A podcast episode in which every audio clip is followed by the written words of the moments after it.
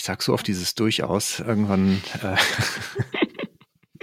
beiße ich mir mal dabei auf die Zunge, damit ich das nicht mehr tue. Durchaus, durchaus, durchaus. Durchaus, durchaus, durchaus.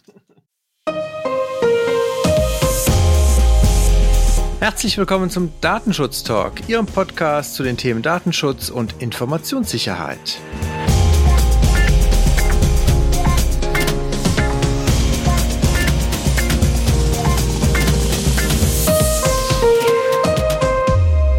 Heute ist Freitag, der 12. Februar und mein Name ist Heiko Gossen.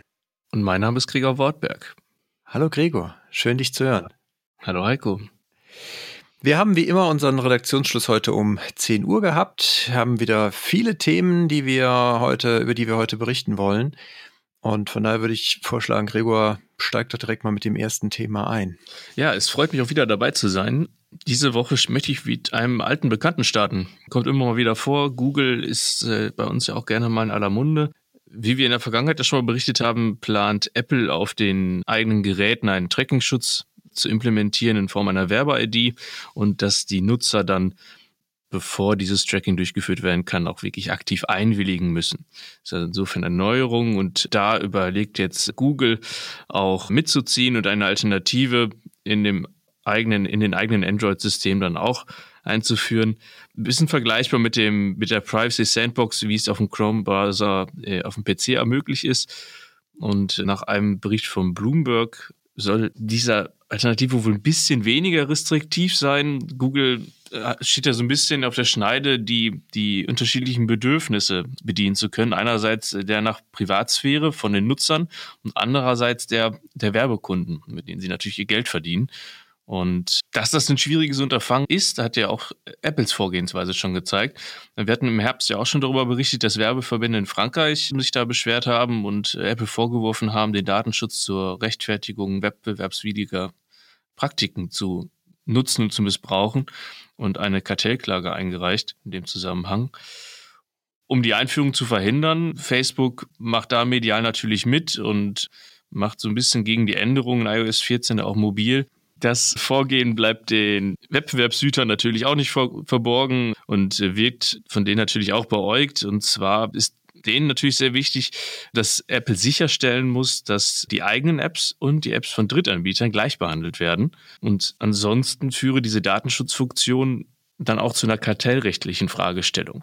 Und das ist dann natürlich auch noch eine weitere Herausforderung. Zugleich erklärte dann aber auch die EU-Wettbewerbskommission, dass diese Einwilligung der Nutzer für anbieterübergreifendes Werbetracking in Verbindung mit einer ganz klaren Opt-out-Möglichkeit dann doch eine sehr gute Sache sei. Apple betonte im Vorfeld natürlich, dass alle Apps gleich gehalten werden und die eigenen Apps nicht bevorzugt behandelt werden würden. Würde Google ja nie machen. Ist ja nicht so, als hätten wir da auch schon mal einige Fälle zu gehabt. Die haben auch beide kein eigenes Interesse an der ganzen Geschichte. Naja, aber es ist ja am Ende, muss man sagen, ein bisschen mehr Transparenz ja nicht verkehrt. Ist ein Schritt nach vorne. Ja, ich hätte ein Thema, ich würde mal rüber gucken in die USA. Und zwar haben die US-Grenzbehörden ja auch in der Vergangenheit gerne schon mal elektronische Geräte bei der Einreise durchsucht. Da gab es eine Statistik 2019, 40.000 solche Durchsuchungen gab es dort wohl. Und da hat es dann letztes Jahr im November ein US-Bundesbezirksgericht diese Routinedurchsuchungen erstmal für verfassungswidrig erklärt. Das Berufungsgericht ist aber jetzt davon ausgegangen, dass diese internen Vorschriften bei den Grenzbehörden durchaus angemessen sind und damit auch diese Durchsuchungen zulässig sind. Das sind natürlich Dinge, die sollte man bei der Einreise berücksichtigen. Die Bundesbehörden dürfen die Geräte bis zu 30 Tage einbehalten und ich meine, das ist natürlich, wenn man ein Gerät dabei hat, nicht nur dann problematisch, weil man es vielleicht braucht, sondern es ist halt einfach unangenehm, weil man auch nicht weiß, was die damit im Zweifelsfall halt alles genau machen. Unser oder mein Tipp ist halt wirklich, wenn ich in die USA reise, im besten Fall ein leeres Gerät mitnehmen, also wo nur das Betriebssystem drauf ist und Dinge, die ich dann halt dort nutzen möchte, gegebenenfalls später mir irgendwie herunterzuladen, dann über Cloud Services, sowas heutzutage eigentlich kein größeres Thema mehr. Aber ich würde auf jeden Fall dringend davon abraten, das Gerät zu verschlüsseln oder aber halt, wie gesagt, Informationen drauf zu haben, die dann bei der Einreise und bei der entsprechenden Durchsuchung auch ja, konfisziert werden können. Das, wie gesagt, will man eigentlich nicht. Das könnte dann auf jeden Fall für unangenehme Überraschungen sorgen. Das möchte ja keiner. Ich möchte in dem Zusammenhang auch auf der Seite des Teiches, des großen Teiches bleiben, und zwar in Kanada, bei einem alten Bekannten, den wir lange nicht mehr hatten, Clearview AI. Die hatten wir wirklich lange nicht mehr, ja. ja. Ich habe sie schon vermisst, ehrlich gesagt. Haben wir das nicht alle? sie, naja, sie machen natürlich ein bisschen wieder Schlagzeilen. Clevio AI möchte ja über eine biometrische Gesichtserkennungssoftware dafür möglichst viel Transparenz sorgen. Und die kanadische Datenschutzbehörde hat jetzt festgestellt, dass das Vorgehen illegal sei. Und zwar das New Yorker Unternehmen hatte im Internet mehr als drei Milliarden Gesichtsfotos zusammengesucht und anhand dessen diesen Gesichtserkennungsalgorithmus halt äh, trainiert, ähm, den sie jetzt auch aktiv vermarkten und vermieten. Allerdings natürlich ohne die Zustimmung der Betroffenen. Das führte zu recht deutlichen Worten des Privacy Commissioners of Canada. Das äh, wollte ich jetzt gerne mal zitieren, diese Bezeichnung. Und zwar bezeichnet dieses Vorgehen als äh, illegale Massenüberwachung und eine Beleidigung für die Datenschutzrechte der Bürger. Und fügte dann auch noch an, dass äh, allen Mitgliedern der Gesellschaft dadurch natürlich ein völlig inakzeptabler Schaden auch zugefügt werden würde. Und äh, laut dem Abschlussbericht hat Clay, äh, Clevio AI gleich mehrfach gegen kanadisches Bundesrecht verstoßen. Das bezieht sich einerseits auf die fehlende Zustimmung, andererseits dann aber auch dazu, dass der Zweck der Verarbeitung grundsätzlich schon unzulässig sei. Weitere Verstoße gegen kanadisches Recht möchten wir jetzt hier nicht weiter ausführen. Aber interessant ist natürlich grundsätzlich die Aussage, dass selbst mit einer Zustimmung der Betroffene es trotzdem illegal sei, weil der Zweck natürlich einfach auch unrechtmäßig ist. Mal gucken, wann wir das nächste Mal von den Kollegen hören. Ja, da müssen wir mal ein bisschen die Augen offen halten. so, ich freue mich total, weil endlich, endlich kann ich mal mit einer Meldung so starten, wie ich quasi aufgewachsen bin, nämlich als äh, ich noch groß, als ich noch klein war und angefangen habe, mit meinen Eltern abends immer die Tagesschau zu gucken, da gab es ja noch eine andere Bundeshauptstadt. Das war nicht Berlin. Dementsprechend oft sagte, sagte der Nachrichtensprecher Bonn. So, und äh, damit starte ich jetzt auch mal Bonn. Der Bundesbeauftragte für den Datenschutz und die Informationsfreiheit, kurz BFDI, Herr Professor Ulrich Kelber, sieht nämlich den von dem Rat der EU verabschiedeten Fassung der E-Privacy-Verordnung halt mächtigen Nachbesserungsbedarf und deutliche Fehler. Der Ministerrat hat sich jetzt relativ überraschend doch zu einem Entwurf der E-Privacy-Verordnung einigen können, was ja unter der deutschen Ratspräsidentschaft im letzten Halbjahr nicht gelungen ist. Und die kriegt ziemlich viel Kritik ab, diese Fassung, nicht nur halt aus der Politik und den Aufsichtsbehörden. Unter anderem zum Beispiel hat sich auch der Zentralverband der äh, Verbraucherzentralen sehr kritisch dazu geäußert, sieht hier das, ja, sieht hier das Vertrauen durchaus aufs Spiel gestellt, was halt die digitalen Medien angeht. Grundsätzlich ist es halt so, dass hier wohl sehr viel ja, Verbraucher unfreundliche respektive wirtschaftsfreundliche Regelungen Eingang gefunden haben. Auf der anderen Seite, wie gesagt, der Kelber sieht halt einige rote Linien überschritten. Also es ist schon sehr, sehr krass, was halt die Kritik ausmacht. Ich muss gestehen, ich habe ihn selber jetzt auch noch nicht im Detail gelesen, aber wir werden natürlich den Link zu diesem Entwurfsdokument in die Show Notes packen, so dass sich da jeder vielleicht noch mal ein eigenes Bild zu machen kann. Ich glaube im Ergebnis aber, und meine, das, das muss irgendwie dabei rauskommen, ja. Also diese Cookie-Banner, die wir heute alle irgendwie wegklicken und mal da, mal dahin klicken. Ich glaube, dass das nicht die Dauerlösung sein kann. Also, dass da was passieren muss und dass da schnell was passieren muss, ist zumindest meine persönliche Auffassung. Von daher bin ich mal optimistisch, dass es jetzt vorwärts geht und wir vielleicht am Ende doch irgendwie eine halbwegs vernünftige Lösung finden werden. Das wären auf jeden Fall positive Nachrichten. Ich möchte mit einem Novum weitermachen, ein Novum in Niedersachsen. Und zwar hat die Landesdatenschutzbeauftragte für den Datenschutz in Niedersachsen, die Barbara, Frau Barbara Thiel, erstmals die internen Datenschutzvorschriften, also Binding Corporate Rules der Novelis-Gruppe genehmigt. Das sind dann die ersten BCR, die seit Geltung der Datenschutzgrundverordnung unter niedersächsischer Federführung angenommen wurden. Nochmal kurz zum ein bisschen Kontext zu geben, aber einigen unserer Hörer sollte sicherlich bekannt sein, dass bei den Corporate Rules insbesondere für Konzerne ein geeignetes Instrument sind, um Datentransfers zwischen konzernangehörigen Unternehmen in Drittländer äh, zulässig zu gestalten. In den, bei den Corporate Rules legt der Konzern Regelungen für den Umgang mit diesen personenbezogenen Daten dann auch in Drittländern fest. Die Genehmigung von Binding Corporate Rules ist ein umfassender Prozess, dem sich da die Novelis-Gruppe gestellt hat und nach Prüfung der europäischen Aufsichtsbehörden und einem Kohärenzverfahren vor dem Europäischen Datenschutzausschuss wurde dann im Dezember 2020 grünes Licht gegeben und erstmalig unter niedersächsischer Federführung. Ja, es ist echt ein riesen, ein riesen Akt, glaube ich, immer noch. Diese, es ist zwar schon deutlich einfacher geworden in den letzten Jahren natürlich, aber es ist immer noch ein relativ großer Akt, die Binding Corporate Rules durchzubekommen. Wo wir schon bei den Landesdatenschutzaufsichtsbehörden sind, hätte ich eine Meldung aus Baden-Württemberg. Und zwar Herr Stefan Brink ist ja der Landesdatenschutzbeauftragte dort und er kritisiert sehr stark die bei Online-Prüfungen im, im Hochschulbereich eingesetzte Überwachungssoftware. Die Software, so eine ja, Fernaufsichtsplattform steckt da wohl hinter, bietet halt eine Kleinsoftware, die müssen sich die Studenten auf ihren Rechnern installieren und damit können die dann während einer Prüfung überwacht werden. Die Kamera muss eingeschaltet sein und das Mikrofon muss auch angelassen werden. Der oder die Idee dahinter ist halt, dass man an der Mimik erkennen kann, ob denn einer der Studenten während der Prüfung entsprechend betrügt oder auch nicht. Und Herr Brink hält das für O-Ton Hokuspokus. Das sind seiner Meinung nach massive Eingriffe in die Rechte und Freiheiten der Studentinnen und Studenten. Da hm, finde ich natürlich, ist es schon ein kleines Dilemma. Ne? Einerseits will man natürlich da eine Aufsicht haben und ähnliche Voraussetzungen, was die Fairness angeht, wie bei Vorortprüfungen ja wahrscheinlich schaffen. Auf der anderen Seite, und das finde ich auch ziemlich kritisch, ist halt, dass diese Software wohl auch die Geräte durchforsten kann, ob sich darauf Hilfsmittel befinden. Also das ist natürlich nicht wirklich dann wahrscheinlich noch verhältnismäßig ist, zumindest jetzt mal so nach der Pressemeldung meine, meine erste auch äh, Einschätzung.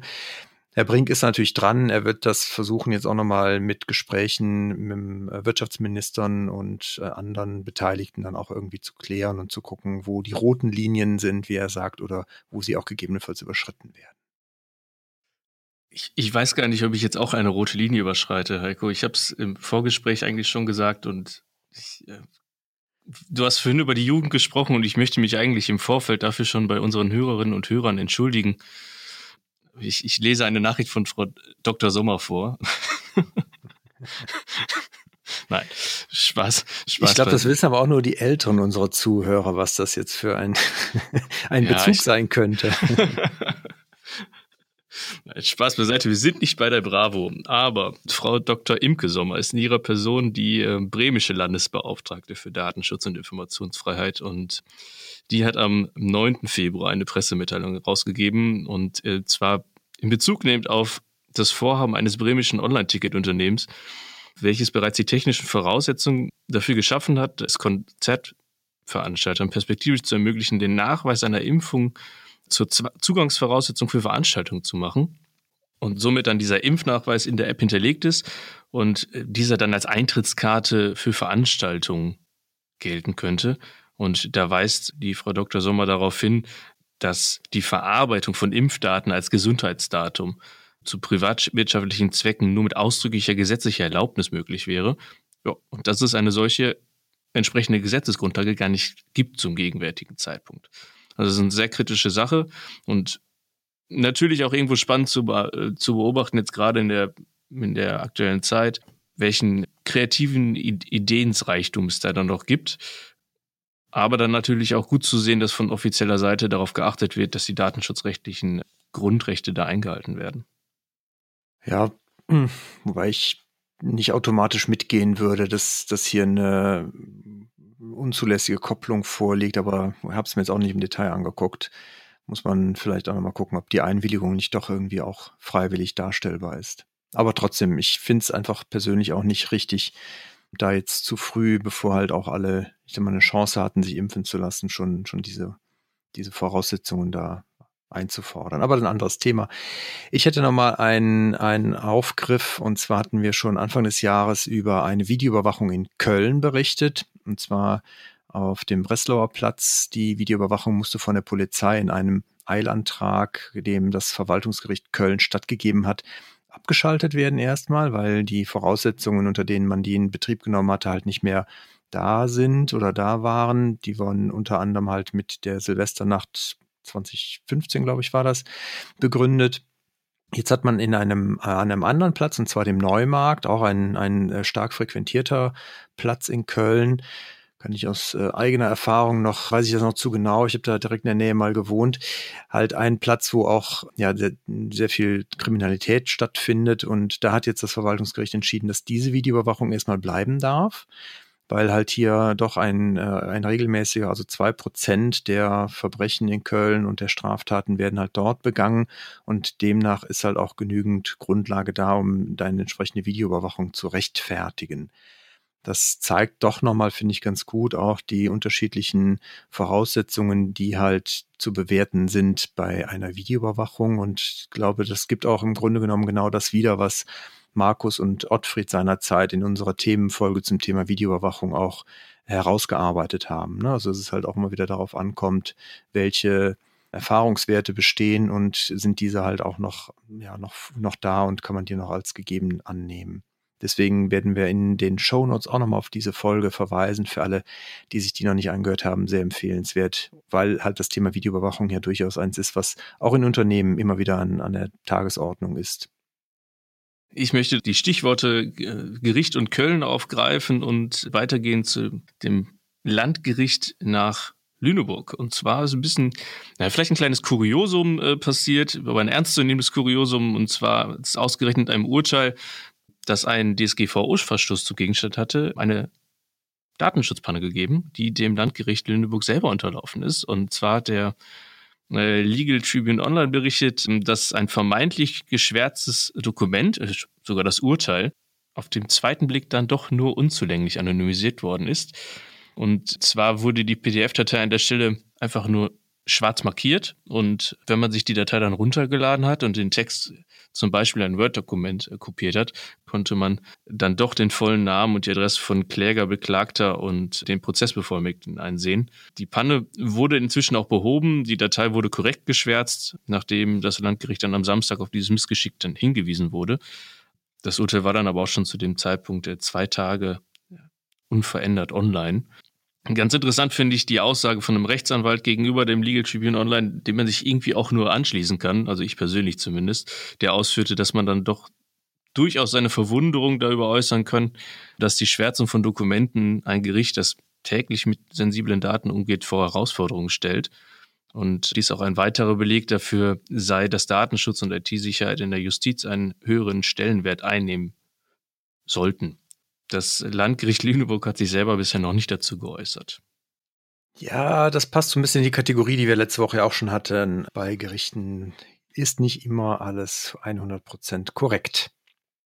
Ich würde nochmal den Weg zurück zu den Landesdatenschutzbehörden einschlagen, und zwar der Thüringer Landesbeauftragte für den Datenschutz und die Informationsfreiheit hat ein FAQ-Dokument veröffentlicht, was sich halt aus seiner Beratungspraxis und auch eingehenden Fragen, die er halt über die auch Handelskammern und so weiter bekommen hat, sich letztendlich ergeben hat und wo er glaubt, dass das halt den Unternehmen helfen könnte, in Zukunft besser das Thema Datenschutz anzugehen. Das Dokument selber und von dem, also ich glaube, für unsere Zuhörer, für die meisten unserer Zuhörer dürfte das halt nicht wirklich viel neue Kenntnisse bringen, aber für andere Ko Menschen, Kollegen, Kolleginnen, die vielleicht in das Thema noch einsteigen, die jetzt auch hier bei uns noch vielleicht neu und frisch dabei sind, könnte es doch eine wertvolle Hilfestellung sein. Es geht halt schon auf so ein paar Basic-Fragen ein und unter anderem auch, und das finde ich auch ganz gut, wird halt auch zum Beispiel auf das Thema WhatsApp nochmal eingegangen, gerade in der Kommunikation zwischen Kunden und Handwerksbetrieben, weil es ja da auch immer noch doch glaube ich, ein sehr häufig verwendeter Kommunikationskanal ist oder der gerne auch von den Kunden vor allen Dingen genutzt wird. Und da beschreiben sie auch in drei einfachen Schritten, wie man eigentlich dahin kommt, dass man dann als Handwerksbetrieb zum Beispiel WhatsApp auch in der Kommunikation mit seinen Kunden durchaus legal einsetzen kann. Also durchaus, wie gesagt, für alle, die in das Thema einsteigen, Datenschutz oder die eine oder andere Sache vielleicht nochmal nachschlagen wollen, auch gar nicht so verkehrte Empfehlungen. Wir werden das Dokument auch hier in unseren Show Notes natürlich verlinken. Ja, Datenschutz ist natürlich auch so ein Thema, das jetzt nicht nur Handwerksbetriebe äh, seit der Einführung der DSGVO im Jahr 2018 umgetrieben hat, sondern auch Vereine, Sportvereine zum Beispiel. Äh, die haben sich natürlich auch die Frage gestellt, wie sie damit umgehen sollen und wie sie den Datenschutz bei sich selber dann auch implementieren.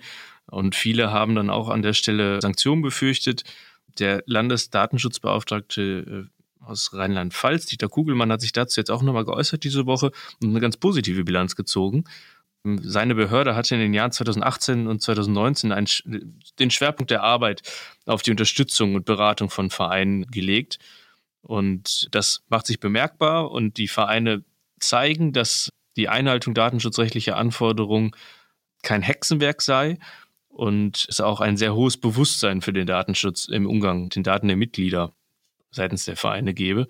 Und das ist auch zu erkennen sei, dass das spiegelt sich auch darin wieder, dass im vergangenen Jahr 25 Meldungen zu Verletzungen des Datenschutzes nur eingegangen sind. Das macht 5,5 Prozent der gesamten Meldungen der Behörde in, in Rheinland-Pfalz im Jahr 2020 aus. Und es wurden keine Geldbußen verhängt. Also da positive Nachrichten. Und ich glaube, weitere positive Nachrichten äh, zum Thema Verein und Datenschutz bringst du heute, Heiko, auch mit, oder? Ja, die Vereine scheinen doch in letzter Zeit ein wenig Aufmerksamkeit von den Aufsichtsbehörden bekommen zu haben. Herr Brink in Baden-Württemberg bzw. seine Behörde hat jetzt ein Tool vorgestellt für Vereine, die dort sich eine Datenschutzerklärung quasi zusammenklicken können, beziehungsweise einen, einen Generator für Vereine, um halt seine Daten, um ihre Datenschutzerklärung generieren zu können. Die läuft unter dem Label dsgvo.clever. Das ist also ein echtes Tool, was man online ausfüllen kann und dann eine entsprechende zusammengestellte Datenschutzerklärung bekommt. Da muss man sicherlich nochmal an der einen oder anderen Stelle auch, auch äh, nochmal prüfen und gucken, ob das alles passt. Aber für so gängige ja, ich mal, gängige Praxis in Vereinen deckt es doch eigentlich so das Wichtigste ab. Von daher, ich finde es gut. Ich habe es mir mal kurz angeschaut, macht wirklich einen ganz guten Eindruck und man kann es zumindest mal, wie gesagt, als gute Basis nehmen. Vereine waren ja gerade mit der Einführung der DSGVO, finde ich, doch schon an vielen Stellen überfordert. Das war natürlich, wie gesagt, auch bei den Unternehmen natürlich viel Unsicherheit da. Was bedeutet das? Wie eng müssen wir das umsetzen und so weiter? Die Aufsichtsbehörden haben damals schon immer so ein bisschen beruhigt und haben gesagt, ja, mit den Vereinen, da gucken wir jetzt am Anfang auch gar nicht so intensiv hin.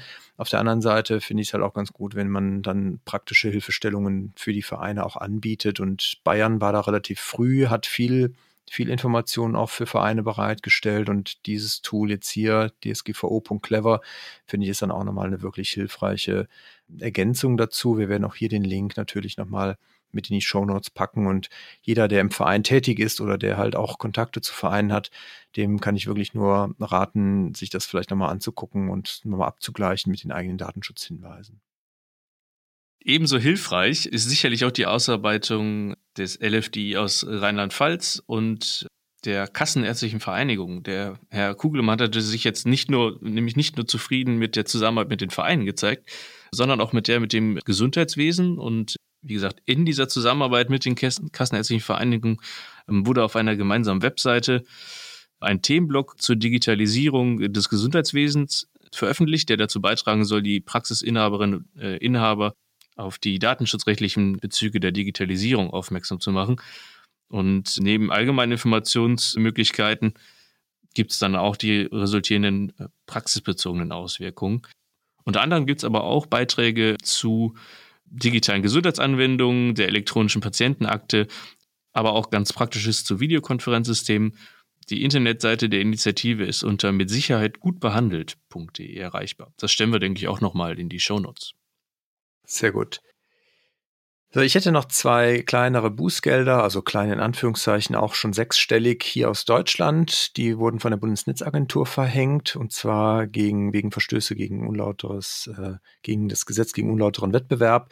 Ein Energieversorger wurde hier mit 250.000 Euro belegt, weil er mehrere hundert unrechtmäßige Werbeanrufe zu Strom- und Gasverträgen seiner Eigenmarke Maximo hat durchführen lassen und das Ganze halt ja, bis zu 30 Mal innerhalb von zwei Wochen bei einem Betroffenen. Das ist natürlich schon, schon sehr krass, vor allen Dingen, weil der explizit widersprochen hatte. Also da, wie gesagt, lohnt sich das wahrscheinlich nicht wirklich am Ende, wenn man überlegt, dass man 250.000 Euro wieder, wieder bezahlen muss. Ein anderer Fall betrifft die Vodafone GmbH beziehungsweise die vorherige Unity Media. Und die wurden entsprechend zu 148.000 Euro Bußgeld verdonnert, auch wegen belästigender Werbeanrufe. Der Betroffene hatte unter Twitter auch einen entsprechenden Auszug der Antwort der Bundesnetzagentur veröffentlicht. Und da finde ich immer ganz spannend, dass die Bundesnetzagentur auch so ein bisschen zum, ja, ich nenne es mal Denunzia Denunziantentum aufruft, weil sie sagt, sollten Sie erneut auf gleichgelagerte Sachverhalte aufmerksam werden, zögern Sie bitte nicht, diese bei der Bundesnetzagentur anzuzeigen. Also gar nicht mal nur auf das eigene Betroffen, auf die eigene Betroffenheit abgezielt, sondern denen reicht schon, wenn man an anderer Stelle darauf aufmerksam wird. Auf etwas aufmerksam möchte ich auch machen, und zwar auf die Veröffentlichung des Datenschutztätigkeitsberichtes 2020 aus Baden-Württemberg. Der ist jetzt veröffentlicht worden. Schwerpunkte im letzten Jahr war die datenschutzrechtliche Beratung von Ministerien, Unternehmen und den Bürgern zu Fragen der Pandemiebekämpfung, der Anstieg bei Beschwerden und Datenbahnmeldungen, die Auswirkungen der europäischen Rechtsprechung und ähm, das kommt ja auch mal, ist jetzt auch ein zentrales Thema irgendwo, in der Diskussion in der Pandemie Datenschutz und Kinderrechte im Zusammenhang mit der Mediennutzung bei Jugendlichen. Ich hätte auch noch einen Hinweis und zwar den Mitschnitt des Europäischen Datenschutztages 2021 vom BMI, unter anderem mit verschiedenen Aufsichtsbehörden, ist als Video abrufbar. Auch den Link werden wir natürlich hier noch mitposten. Das äh, sicherlich auch nochmal ganz interessant, wenn drei Stunden vielleicht auch nichts ist, was man jetzt äh, samstagabendliche Unterhaltung sich vielleicht anguckt, aber trotzdem, wer da nochmal reinschnuppern will, dem posten wir den Link auch.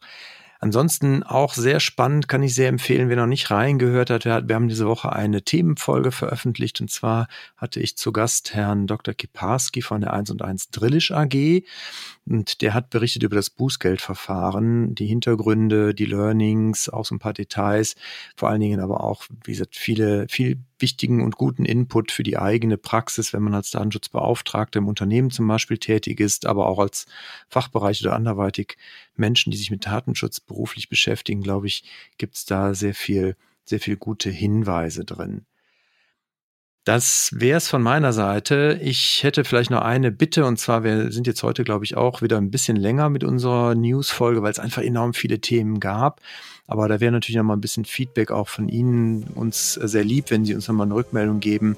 Sollen wir lieber mehr Themen rausstreichen, ein bisschen kürzer sein oder lieber gucken, dass wir eine relativ umfassende Rückschau der Woche haben und dann auch vielleicht mal eine 25 oder 30-minütige News-Folge für Sie auch passt. Von daher freue ich mich, wenn Sie uns einfach mal da eine E-Mail schreiben an datenschutztalk.migosense.de oder aber gerne auch über die Social Media Kanäle. Kennen Sie bestimmt auch schon. Twitter sind wir at ds-talk oder aber auch bei Instagram können Sie uns erreichen. Äh, Datenschutztalk-podcast. Das war's von uns. Gregor, dir ganz herzlichen Dank. Sehr gerne. Und Ihnen wünschen wir einen schönen Start ins Wochenende. Bleiben Sie uns gewogen und auf bald.